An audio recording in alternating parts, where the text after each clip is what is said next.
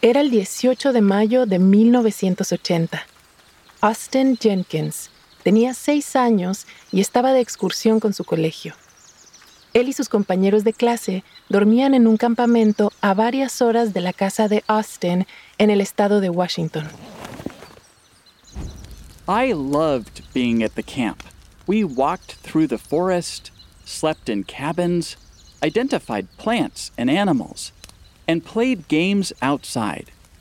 It was my first time sleeping away from home without my parents, but I was having a great time. La última mañana del campamento, Austin regresó a su cabaña para doblar su saco de dormir y hacer su maleta. Escribió sobre lo que sucedió a continuación en su diario, o journal. First, I heard three booms, I wrote in my journal. Then it became dark.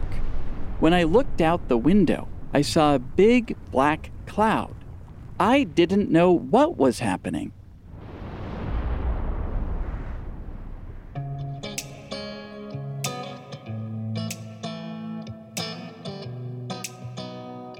Welcome.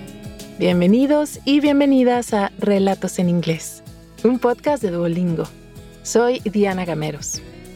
En cada episodio podrás practicar inglés a tu propio ritmo, escuchando historias reales y fascinantes contadas por las personas que las vivieron. Los protagonistas hablan en un inglés sencillo y fácil de entender para quienes están aprendiendo el idioma. En cada capítulo yo te acompañaré para asegurarme de que entiendas todo en el episodio de hoy, dos historias de personas cuyas vidas fueron cambiadas a causa de los volcanes. El campamento al que fue Austin estaba al lado de un río, a unos 30 kilómetros de un volcán llamado Monte St. Helens. Es uno de varios volcanes que son mayormente inactivos en el noroeste de los Estados Unidos pero hubo algunas pequeñas erupciones del monte en los meses previos al viaje de Austin, por lo que el gobernador decretó una zona restringida de 8 kilómetros a su alrededor. El campamento estaba fuera de esa zona.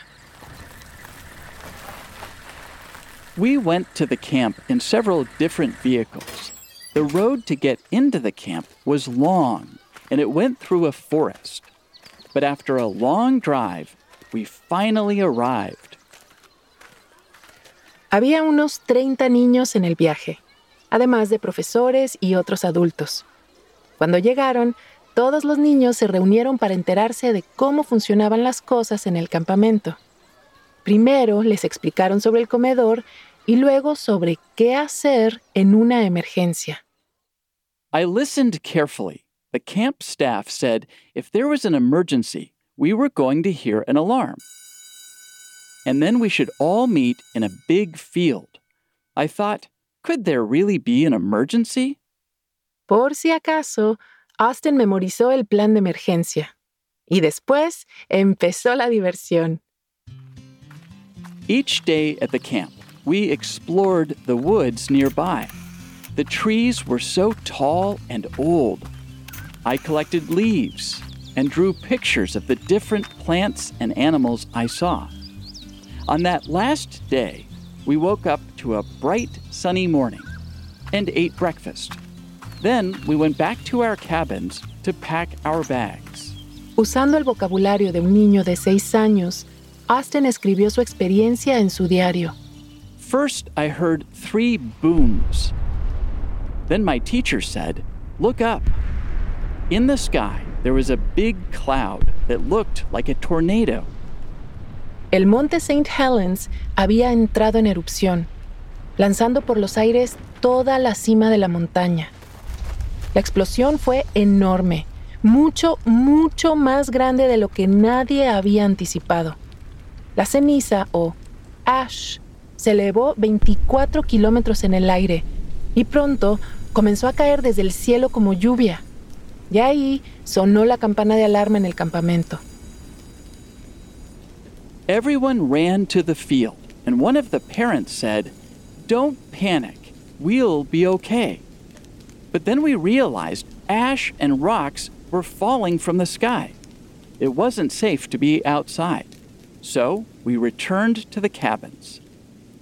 Después de un tiempo, los adultos les dijeron a los estudiantes que se iban a ir y que se subieran a cualquier automóvil. I don't remember being afraid or nervous, but I knew I needed to follow instructions and hurry as fast as I could. So I jumped into a van. But when we started driving, we had to go very, very slow. The road out of the camp was very narrow, and it was so dark that when I put my hand in front of my face, I couldn't see it. Austin trató de concentrarse en mirar la carretera a través del parabrisas o windshield. Some kids were scared and crying, but I just paid attention to the road. It was hard to see through all of the ash on the windshield. Our driver tried to concentrate and told us that we couldn't stop to go to the bathroom. Uno de los coches que transportaba a los estudiantes se averió a causa de la ceniza en el motor. Otro coche se salió de la carretera. Eventualmente, todos se reunieron en una iglesia en un pueblo cercano. Eventually, we arrived at a church in a little town. We went inside, and the adults gave us crayons and paper. They wanted us to be calm while they talked about what to do next. The road was very dangerous, so they didn't know if we should continue driving. Los adultos se preguntaron si inhalar la ceniza les enfermaría a todos, o si habría ríos de lava. ¿Serían intransitables las carreteras? Pero la única alternativa era quedarse, así que decidieron seguir conduciendo. Hicieron máscaras con sábanas viejas empapadas en agua para tratar de evitar que los niños respiraran las cenizas. After each vehicle left, the next vehicle waited five minutes to give the other cars time to get ahead. It was still dark, and the drivers didn't want to hit another vehicle. But an accident happened anyway. Someone driving a truck was going too fast. The driver couldn't see well because of all the ash, so they hit one of the cars.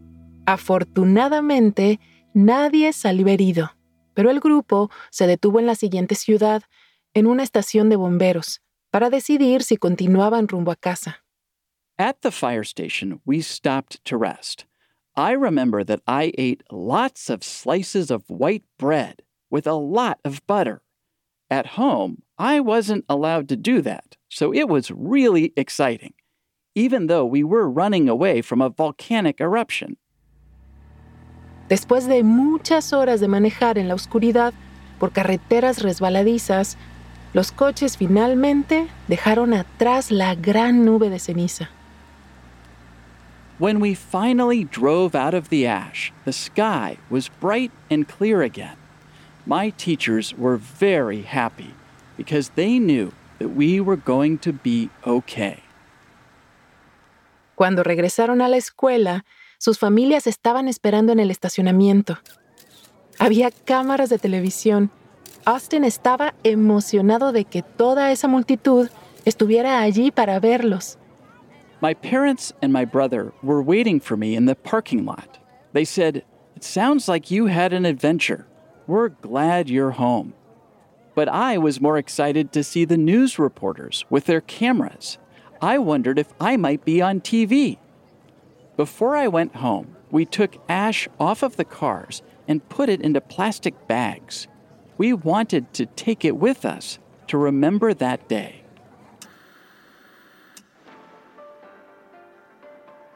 Cuando finalmente llegó a casa, Austin sus papás le permitieron quedarse levantado hasta más tarde de lo normal para ver las noticias de las 11 de la noche, porque iba a salir la erupción del Monte St. Helens.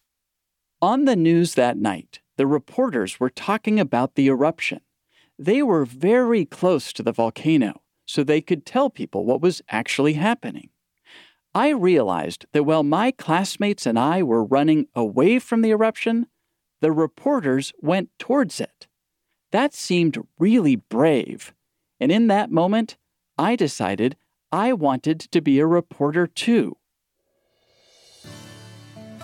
La erupción del monte St. Helens fue uno de los peores desastres naturales en la historia de Estados Unidos. 57 personas murieron ese día. Afortunadamente, Austin y sus compañeros de clase no estaban entre ellos. Pero para Austin, la experiencia cambió su vida. Terminó siendo periodista. I have reported stories about natural disasters like floods, tornadoes, and fires, but never another volcanic eruption.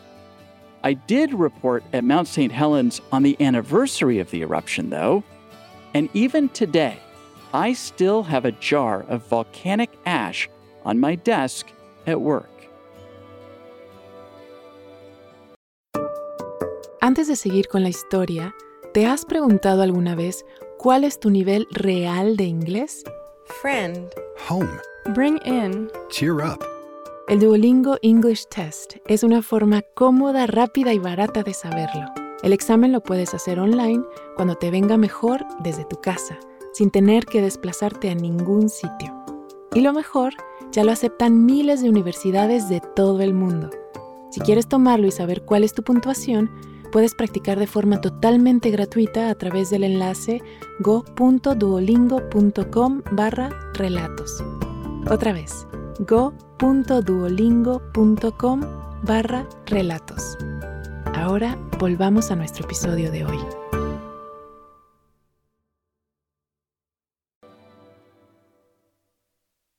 Para Austin, huir de una erupción volcánica cuando tenía seis años le ayudó a elegir una carrera.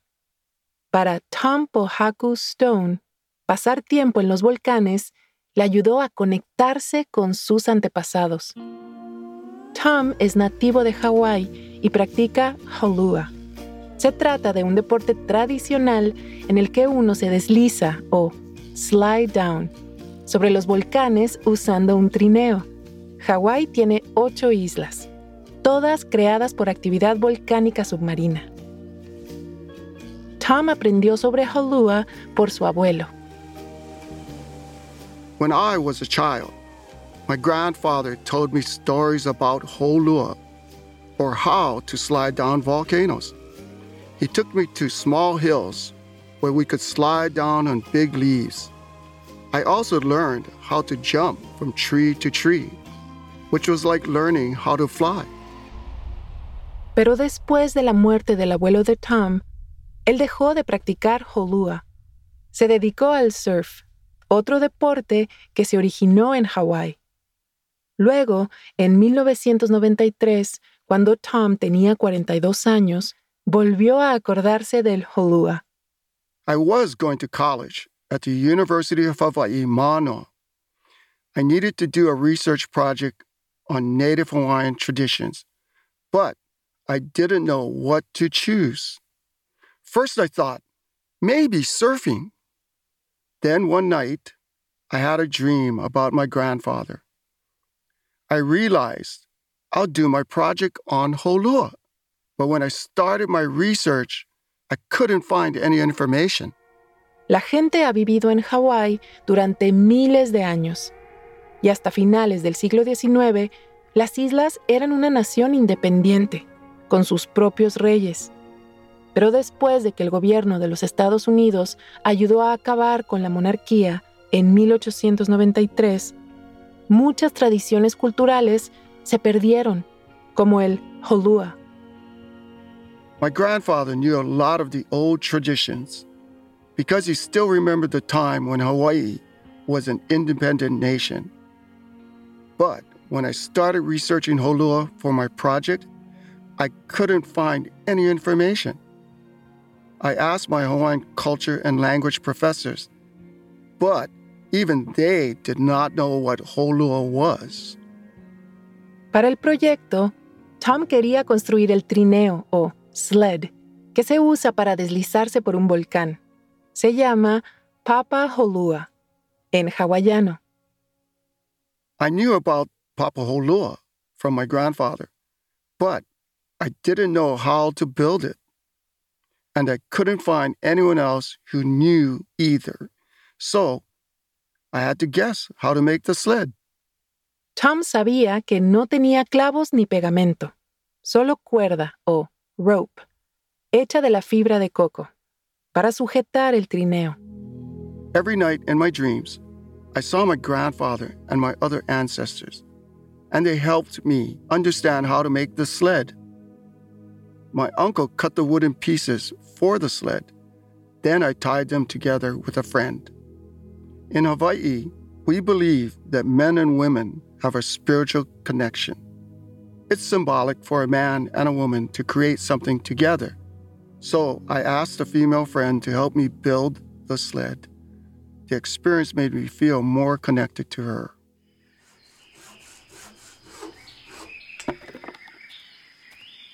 Una vez que Tom terminó el trineo, se dirigió a una colina en el extremo norte de la isla de Hawái, la más grande de las islas. Tom se puso un malo, la ropa tradicional hawaiana para hombres, y dijo una bendición, o blessing. It was a very sunny day I chose that hill because it's special to the Hawaiian people. I said a blessing, and then I walked up the hill. It was covered in short, dry grass, and the ground was hard. Those were perfect conditions for holua. Then I lay down on my stomach on the sled. Even though I was going slowly, the ride only took about 10 seconds. Cuando Tom llegó abajo de la colina, era una persona diferente. A través de Holua, sintió una nueva conexión espiritual con su cultura, con Hawái, los volcanes y sus antepasados. Y sabía que necesitaba mantener viva esta parte de la cultura de su pueblo. That day changed my life. I felt a spiritual connection with the Holua and my Hawaiian culture. And I got a good grade on my Holua project. But after that experience, Holua became more important to me than just a school research project. I knew that I needed to continue doing it. Tom decidió que quería intentar el Holua en pendientes más grandes. Sabía que sus antepasados habían construido largas pistas o courses de Holua en muchos de los volcanes de las islas. But when I started researching the original Holua courses, there was very little information. Just like when I was building the sled, there was nothing in books or museums. But then I remembered traditional songs my grandfather taught me. Tom se dio cuenta de que algunas de las canciones tradicionales de Hawái incluían historias sobre Holua. Finalmente, encontró algunas grabaciones antiguas que le ayudaron a encontrar las ubicaciones de las pistas originales de Holua. Muchas de las canciones hablaban de canoas o canoes. I started to find courses on all the islands of Hawaii. In total, I found 47. I also started to think about why Holua was invented thousands of years ago. People came to Hawaii in huge canoes, and canoes continued to be an important part of Hawaiian culture for centuries. They needed huge trees to make the canoes, so Holua was probably a way to move the trees down the volcano easily. Tom dice que con el tiempo el holua se convirtió no solo en una forma de mover árboles, sino en un deporte. Holua became a sport, but it was also a spiritual practice. It was a way to honor the goddess of fire and volcano, Pele. If you honored her, she protected you. For me, Holua is a fun sport but it's also a way for me to honor Pele. Tom descubrió recorridos de Holua olvidados en todas las islas y los fue recorriendo todos. Una de sus experiencias más memorables fue en una pista llamada Kaena Point. The Kaena Point course is 200 meters long today. It used to be even longer, but now, at the bottom of the hill, there's a cliff. Below the cliff, there are only rocks. So I knew if my sled went off the cliff, I could be hurt. I could even die. Tom decidió intentar Kaena Point en 1995. I knew it was dangerous, but I was confident that I could do it. I walked up the volcano with my sled. When I started sledding down, I could see the ocean far away. Then I started to go faster. I was traveling probably over 100 kilometers an hour. The ocean was getting closer and closer. Tom sabía que se precipitaba hacia el acantilado y rápido. Necesitaba encontrar una manera de bajarse del trineo antes de caer al vacío. At the last minute, just before the cliff, I let go of the sled. It flew into the air, but I landed on the ground. I was alive. Para Tom, sobrevivir a Kaena Point fue una prueba más de que estaba destinado a practicar Holua, por muy peligroso que fuera. A lo largo de los años, Tom ha sufrido muchas, muchas lesiones por Holua. I have hurt myself many times while doing Holua, but it doesn't stop me. I always keep going because it makes me stronger and ready to deal with the difficulties that Hawaiian people experience today. And that's why I keep going. Tom tiene ahora 70 años y no tiene planes de dejar de practicar Holua. Una parte importante de la relación de Tom con el Holua es enseñarle a otras personas sobre cómo mantener viva esa tradición. Entonces, construyó una pista cerca de un resort para que los principiantes aprendan.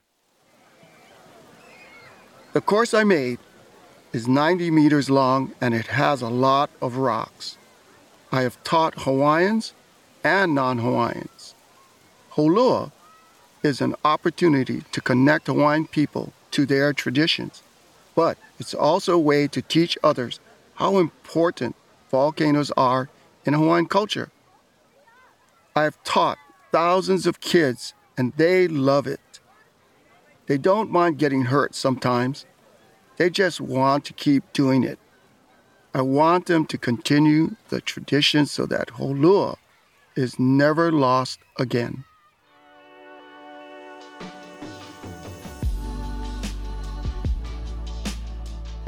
Tom Pohaku Stone vive en la costa norte de la isla de Oahu. Ya sea surfeando volcanes u océanos, está manteniendo vivas sus tradiciones culturales y enseñándolas a las nuevas generaciones. Nuestro primer narrador, Austin Jenkins, es un periodista que informa sobre política para Northwest News Network. Este episodio fue producido por Tressa Verstig, una periodista y productora radicada en Maine. Gracias por haber escuchado Relatos en Inglés. Nos encantaría saber qué te pareció este episodio. Puedes enviarnos un correo electrónico a podcast.duolingo.com. O también puedes enviarnos un mensaje de audio por WhatsApp al más 1-703-953-9369. Relatos en Inglés es una producción de Duolingo y Adonde Miria. Puedes seguirnos en Spotify o tu plataforma preferida. Yo soy Diana Gameros. Thank you for listening.